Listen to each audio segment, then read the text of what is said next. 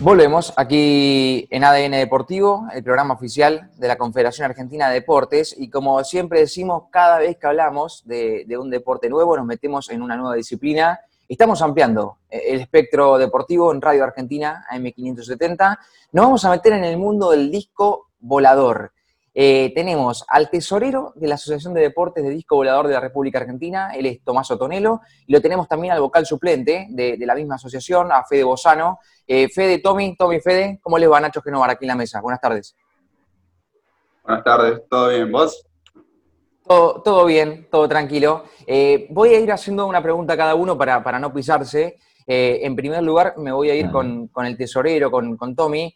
contame un poco cómo estás viviendo este presente, Tommy, eh, si te pudiste adaptar, si te estás adaptando, eh, no solo en relación a, la asociación, sino también en lo personal.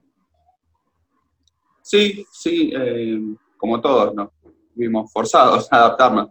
Yo estoy estudiando, soy estudiante de diseño industrial acá en, La Plata. Si bien la asociación es de, Capital Federal, yo hay personas de todos lados, así que yo por eso participo.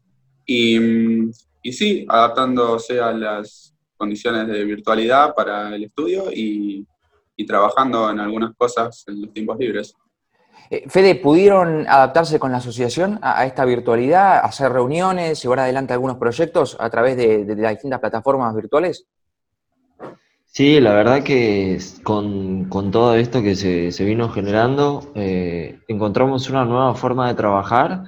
No al principio, sino al principio nos distanciamos, al principio de la cuarentena, ¿no? Y todo este, aislamiento social, pero fuimos encontrando con el tiempo y con los recursos de la tecnología una nueva plataforma, unas nuevas, unos nuevos lugares para encontrarnos que, nos benefició, que por ahí quizás siempre existieron, ¿no? Pero empezamos a sacar provecho estos últimos meses y podemos decir que vale la pena eh, totalmente. O sea, nos encontramos una vez por semana a sacar adelante ideas y demás.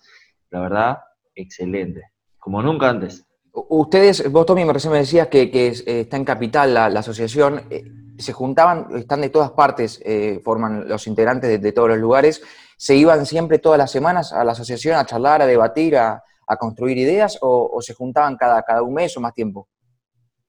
Así, así, cada... Inicialmente sí, como todo grupo de trabajo, te tenés que juntar más seguido para mm. conocerte, todo avanza más lento. A medida que vas encontrando una estructura, ya no es necesario el encuentro semanal o cada dos semanas, nos veíamos cada un mes.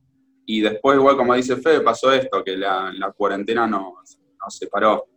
Em, lo, que, lo que sí encontramos son los recursos digitales que ya lo habíamos usado, pero también pasa que no estaban a la altura. Yo me acuerdo que teníamos reuniones por Skype hace varios años y, y no funcionaban, o sea, había problemas técnicos y eran más limitados. Ah, se, ha, perfeccionado. algo, que quería, algo que quería sumar, con Tom ya es el segundo periodo que compartimos. Cada periodo de, comisión directiva duran dos años. Entonces con Tom tenemos ya varios años de, laburo juntos y la verdad que, bueno, nos encontrábamos así, como decía él, o quizás hasta más tiempo a veces. A veces pasaba hasta más tiempo dependiendo ¿no? de, la urgencia y de la, de la necesidad pero claramente hubo un quiebre ahora con lo de la cuarentena y se facilitaron todas las formas. Sí, sí, sí, sí. Eh, eh, bueno, muchos coinciden de los que, de los que pasan por aquí en, en, eso, que, se han podido encontrar eh, en esta virtualidad. Les voy a hacer la última y voy a abrir el juego para mis compañeros, después vamos a, a seguir charlando. Estamos hablando con, Tomás Otonelo, quien es tesorero de la Asociación de Deportes de Disco Volador de la República Argentina, y con Federico Bozano, quien es vocal suplente de, la misma asociación. Eh, va a ser la misma pregunta para los dos, pero te la pregunto primero a vos, Fede. Eh, ¿Cómo te metiste en, el mundo del disco volador? ¿Cómo, ¿Cómo fue tu llegada a la asociación? A la asociación llegué después de varios, diría unos dos años después de conocer el deporte. Eh, al deporte lo conocí en un congreso de, introducción a deportes alternativos que se hizo en el profesorado de educación física en el Romero Brés, ahí en Núñez, de donde, donde soy egresado, hace unos seis años más o menos. Y, y, con el paso del tiempo fui conociendo a gente muy motivada, con mucha energía, muy atractiva, muy energizante, a, difundir, a generar eh, desarrollo, a utilizar al Ultimate como forma de como, eh, recurso de transformación social. Y me fui metiendo cada vez más y me fui dando cuenta que como profe podía hacer muchas cosas, pero dentro de la organización la, el impacto que podía generar y la, la multiplicación de los esfuerzos iban más allá. Entonces dije, listo, quiero sumar a la asociación, quiero, quiero ir más allá, quiero que el último se conozca en todo el país, así que ese fue un poco mi, acercamiento a la, asociación. Tommy. Lo mismo. Eh, yo no sé si no estuve en ese, en ese primer encuentro en el Romero Brest, y si no habrá sido en el siguiente con, con Fede. Em, yo también eh, arranqué antes que Fede a jugar Ultimate acá en La Plata, eh, por parte de mi tío, que fue el que más que nada armó la iniciativa. Acá en La Plata se, eh, empezó un solo equipo en 2013 y después se dividió, se formó otro, quedaron dos, ahora eso se está reestructurando. Y, y, yo conocí, digamos, el deporte del otro lado, de lo más informal que hay. yo era muy chico y, y lo que conocí fue jugar en una plaza al principio sin reglas, sin saberlas, sin saber el reglamento. Y, y, como es, y después todo eso se fue formalizando y después nos enteramos que existía eh, más Ultimate. Digamos, mi tío sabía, pero nosotros jugadores éramos cualquier cosa. Y después fuimos encontrando, bueno, que habíamos ya equipos establecidos, después nos enteramos que había una asociación. Y después de varios años yo fui capitán del, del equipo de acá que se llama Moebius, eh, durante un año y después decidí dar el paso a meterme en la asociación para ver si lo que yo estaba haciendo, que era organizar torneos o cosas así muy, muy chiquitas que tenían un alcance acá, venían equipos de afuera, pero se quedaban en los esfuerzos individuales, eh, ver cómo hacer para meterlo en una estructura. Tommy, ¿cómo te va? Ariela Chita Ludeña te saluda, ¿todo bien?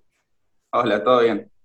Un gusto. Eh, contabas que organizabas torneos. Bueno, ¿cómo, ¿cómo en general se está trabajando en la especialidad, en el tema de, organización? ¿Se va profesionalizando el área? Sí, eh, bueno, ahora está todo parado, ¿no? el tema de organización torneos. Hay, hay muchas igual iniciativas, más pensando ya en el, en el calendario 2021. Em, yo organizaba torneos acá, después cuando me metí en la asociación, empecé a hacer otras cosas, la tesorería me, me copó, el tema de aspectos legales, yo llevo toda la parte más aburrida de... La letra chica. doy fe, claro, doy fe. Pero que es parte de la existencia de, de, la, de todas las entidades, ¿no? Em, y sí, lo que pasa acá en general es que hay, hay torneos organizados por, por personas individuales que después buscan el apoyo de la asociación, eh, o no, si es en por ahí en, alguna universidad o algo así. Y, y, en general son, lo que hacen es invitar a los equipos de afuera, a los equipos de acá están formados muy informalmente, ¿no? Hay, hay equipos en, en, Capital, en La Plata, en Rosario, en Santa Fe, y, eventualmente se juntan en un torneo que, que, los convoque, que les llame la atención, y, y bueno, el, lo que se está buscando lo que buscan ya, primero de parte de la asociación, ahora ya todos están, pensando en eso, es ir encontrando espacios cada vez más, más serios para, hacer los torneos, para irse encontrando, eh, ¿no? donde, donde cuente con más, con más servicios y con más seguridad. Muy bien. Fede, eh, te saludo también y lo que te consulto es justamente, yendo de la mano con lo que decía Tommy, eh, ¿en qué momento los agarró este mediados de marzo en el cual el mundo se reseteó? ¿Qué tenían planeado hacer este año y que obviamente quedó al margen a partir del 18 de marzo? Uy, buena pregunta. Em, como situación general, este año teníamos, eh, estaba calendarizado a nivel mundial el mundial de Ultimate Frisbee en si me recordás, Tom, era en en Holanda, ¿no? Fines de julio, sí, en Holanda. Fines de julio, allá en Holanda. Se suspendió, se postergó con fecha indefinida, ¿no? Teníamos algunas ideas lejanas de participar, eh, un poquito, ¿no? Sumada la crisis, todo iba un poquito cuesta arriba, pero arrancamos el año bien con un lindo torneo en la costa y acercándonos a marzo, ya de vuelta del verano, estábamos yo con un par de amigos de, mi, equipo de Ultimate eh, planificando un torneo y estábamos, nos agarró justo esa etapa de, che, lo hacemos, no lo hacemos, esto que está pasando, está pasando de verdad, es grave, no es grave, y a medida que iban pasando los días, con marzo, ¿no? Primera semana, mucha incertidumbre, segunda semana, creo que para la mitad del mes, ¿no? Sí, segunda semana, decreto presidencial, y ahí nos cayó la ficha de que esto se venía en serio, y dijimos, listo, suspendemos todo, no hay torneo, hasta nuevo aviso, y así empiezan a caer, cierra tal organización, cierra, soy bailarín de tango, y la organización de tango a nivel eh, Buenos Aires, que es donde más se concentra, fue la primera en cerrar. Entonces empezaron a caer ¿no? un montón de fichas y fue, tenemos que guardarnos, no hay más Ultimate, hasta nuevo aviso. Y así, y así fue como arrancamos la cuarentena. Sí, de hecho había un torneo muy interesante, va a estar muy bueno en, en Capital, eh, durante la semana, el fin de semana largo de Pascua, era el Ciudad de la Furia y ese torneo iba a tener, tenía personas que iban a venir de Bolivia, equipos eh, de Brasil, no me acuerdo si de Chile, eh, Fede. Puede ser de Chile, tenemos mucha participación de Chile y hasta de Venezuela, ¿había alguien quizás? Iban a venir personas, eh, no, no, no, un equipo armado, pero sí. Claro, iba a venir iban a venir algunas personas sueltas, me parece, de allá. Y bueno, iba a ser un torneo grande, estaba muy bueno, estaba todo organizado ya y faltando nada. Eh, se suspendió y tomó, les debe haber costado mucho la decisión de suspender. Nosotros también en la asociación estábamos, habíamos avalado ese torneo, teníamos ganas de que suceda, obviamente, y, y, era todo el tiempo íbamos discutiendo como si, como si todavía fuera una posibilidad, digamos, que, todo siguiera abierto, y después nos, nos, fuimos dando cuenta, como todos, que, que la cosa venía seria. Y me mencionaron esto de, un mundial que se iba a realizar en Holanda. ¿Cómo, ¿Cómo, son los mundiales? ¿Cuántas selecciones participan? ¿Son siempre de la misma manera? ¿Qué selecciones participan también? Tom, ¿querés darle una, Dale. una respuesta? Hay, claro, mundiales eh, siguen, digamos, vamos a decir un par de cosas. Eh, primero que hay varios mundiales, ¿no? Como en otras disciplinas tenés el mundial eh, Open y femenino, después tenés las selecciones sub-23, sub-21, sub-16, hay varias, después la opción Master, Senior, y todos esos suceden en distintas épocas del año. Los que suceden en conjunto y que son el mundial son el, masculino, femenino y el mixto nuestro deporte tiene esta particularidad que se juega en equipos, son de siete jugadores, con eh, una paridad de género en la cancha, puede ser 3-4 o 4-3. Em, paridad de sexos, debería haber dicho. Y, y, bueno, esto se hace cada cuatro años, el mundial, este, este mundial, y después se va alternando con, con los demás eventos que, que, decía. Este año va a ser en, en Holanda, y parece que se suspende para julio del año que viene. Igual están todos viendo cuál es la, realidad de los equipos para ver si, ah. se puede hacer. Un poquito sumando a esto, sí, un poquito sumando a esto, para tener un poquito la idea del contexto general, desde el 88 que se vienen celebrando mundiales, que existe, o sea, que, la Organización Mundial empezó a gestionar y la primera fecha, 88, o sea, hace 32 años. Cada cuatro años se vienen celebrando y van rotando, ¿no? Cada año los torneos más importantes son el torneo de naciones, eh, cada dos años, o sea, cuatro, cada cuatro años, torneo de naciones, intercalado cada dos, o sea, dos años nación, dos años de clubes, que tenemos alguna, tenemos historial en participación de Mundial de Clubes también, lo que da la, posibilidad del Mundial de Clubes es a una, una diversidad no tan organizada como un equipo, selección nacional, jugadores nacidos en tal país, sino a un, lo que podría ser, no sé si existe, por ejemplo, en el fútbol, el Mundial de Clubes. Claro. Con esa idea.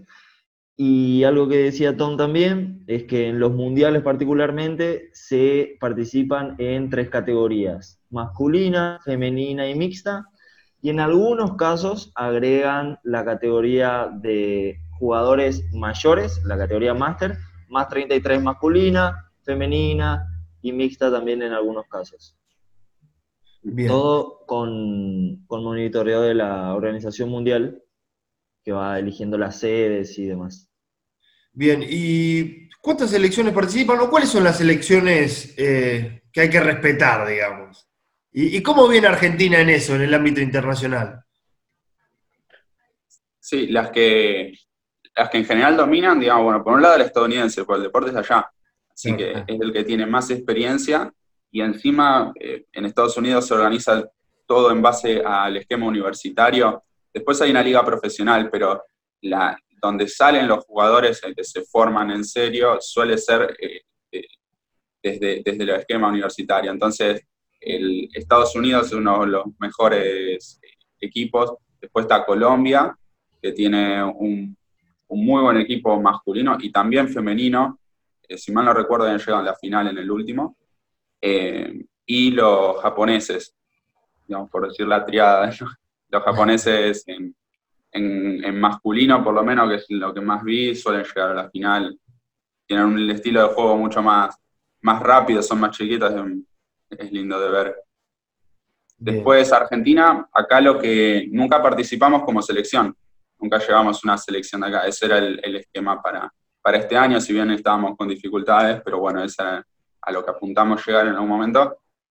Y eh, lo que sí jugamos es eh, con un equipo que participó hace dos años, un equipo de acá de La Plata, se formó, eh, del último Mundial de Clubes.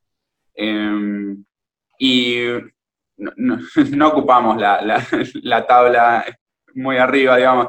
Eh, se, les hizo difícil, el nivel de afuera es muy, muy alto. ¿Dónde fue Tommy? Eh, en Estados Unidos, no me acuerdo de la ciudad, en Cincinnati creo. Bien. Mm. Em, sí.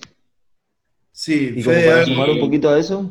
Ah, dale, dale. Sí, como, como para sumar un poquito a eso, a nivel mundial, bueno, como decía Tom, Japón, eh, Estados Unidos. En Europa hay algunas, algunas potencias, Estados Unidos y Canadá, top.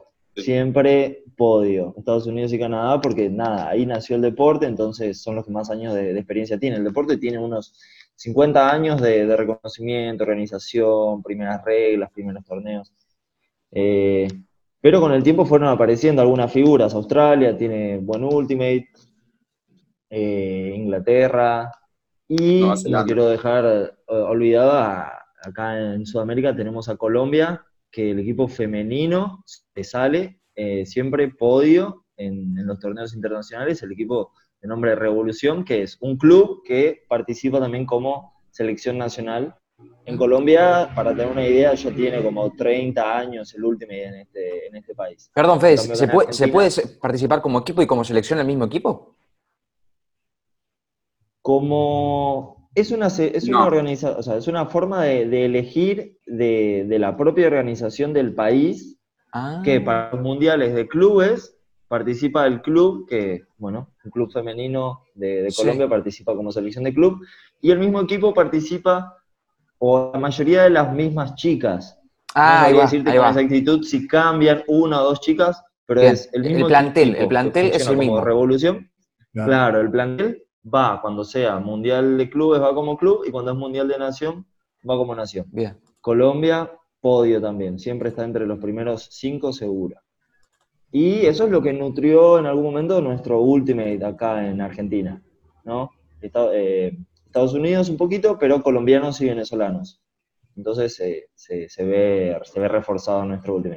Pero como decía Tom, creo que el último mundial de clubes que participamos, el de Cincinnati, puesto 33 quizás, de unos 40 equipos probablemente. Sí, sí, complicado. Nos falta, tenemos camino para desarrollar. Está muy bien, significa que hay, que hay mucho para aprender todavía, que es lo más lindo.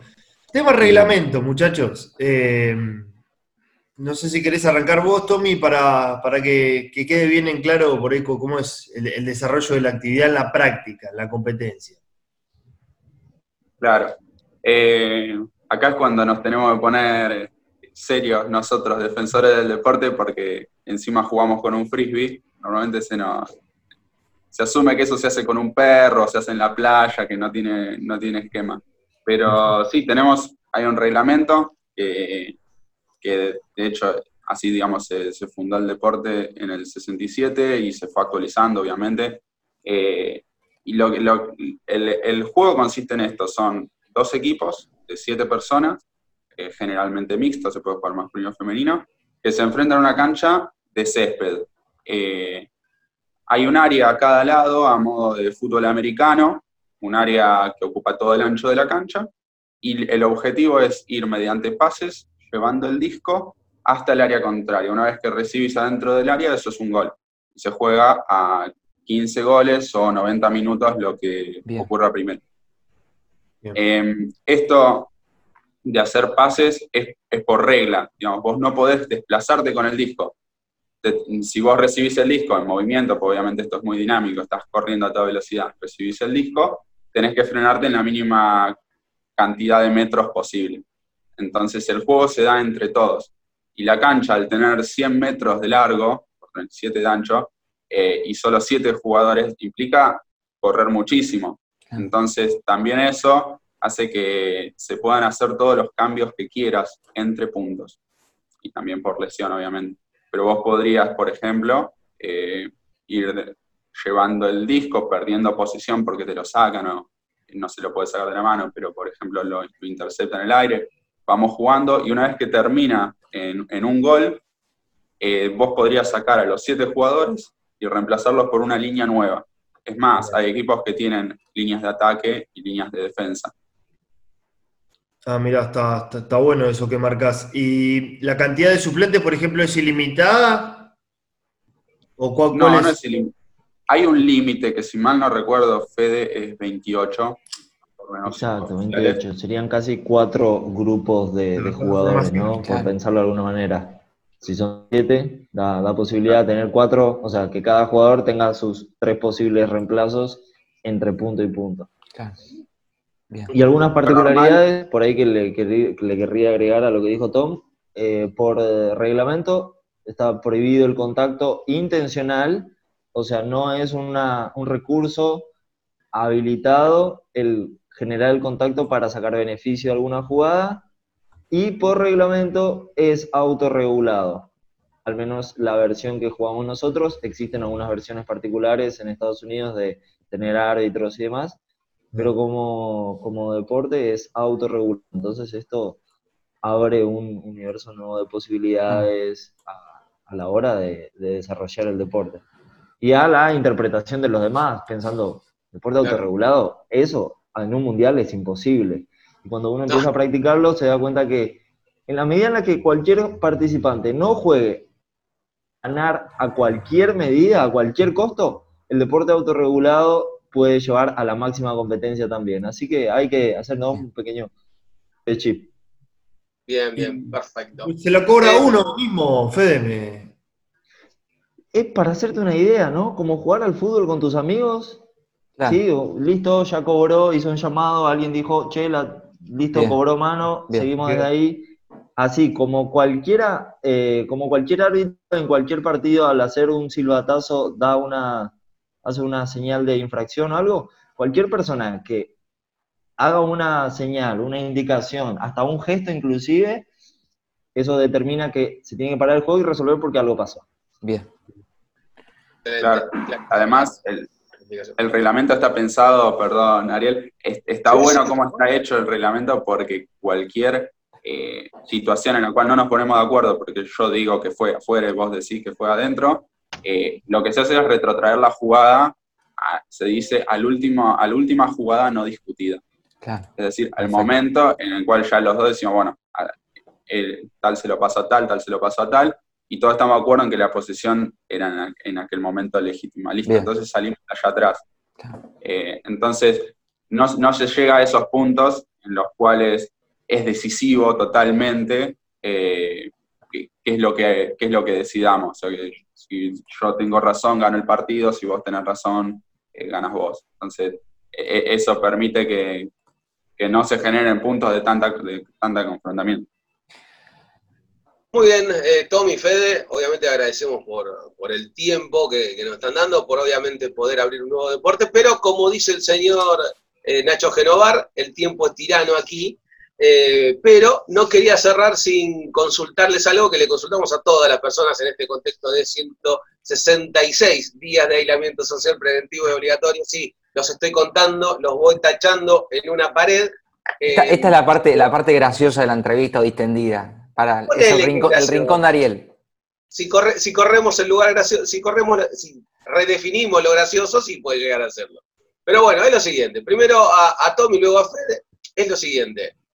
¿Qué actividad pudieron desarrollar en estos días? Sobre todo teniendo en cuenta que estás mucho tiempo entre cuatro paredes, que tenés tiempo de sobra para poder este, realizar o actividades que nunca hiciste o profundizar alguna que ya, que ya sabías. ¿Qué talento descubrieron? Damos ejemplos como para poder aplicar esta cuestión. El señor Nacho Genovar este, es el líder de la cocina, está haciendo unas roscas hermosas el último fin de semana.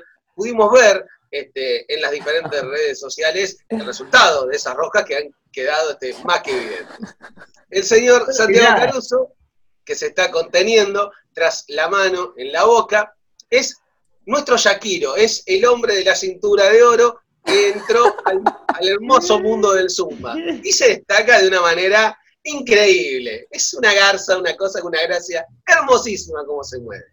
En mi caso en particular, hice un baño. Vos abrís la canilla e increíblemente sale agua de ahí.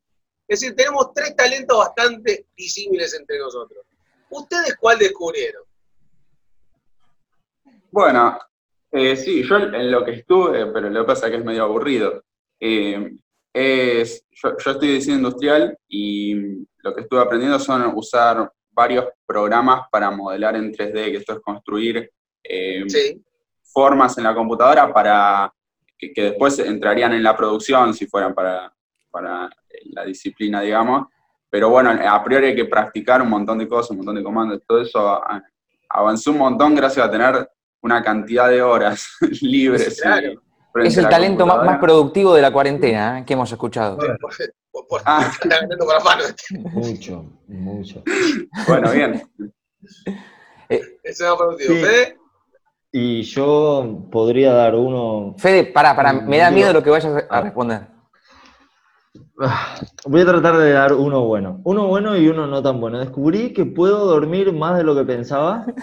de hecho, me planteé hibernar directamente. Digo, ya se acerca el invierno, cuarentena, ¿por qué no hibernar? Y listo. Juntamos 20 kilos de arroz y nos vamos a dormir todos los tres meses. Ya está. Claro, olvídate. Hibernar. Eh, y algo bueno que vengo haciendo hace, como no pude hibernar del todo, cuando me despertaba me ponía a entrenar. Entonces alternaba dormir y entrenar. Vengo haciendo musculación, tengo un par de, de mancuernas acá en casa, las tengo hace unos cinco años. La empecé a usar hace dos meses. Bueno, así que. Qué buen momento. Lo bueno que eso te cansa y te da más sueño, así que puedes dormir un rato más. es todo un ciclo virtuoso. Nunca es tarde. Totalmente, súper positivo.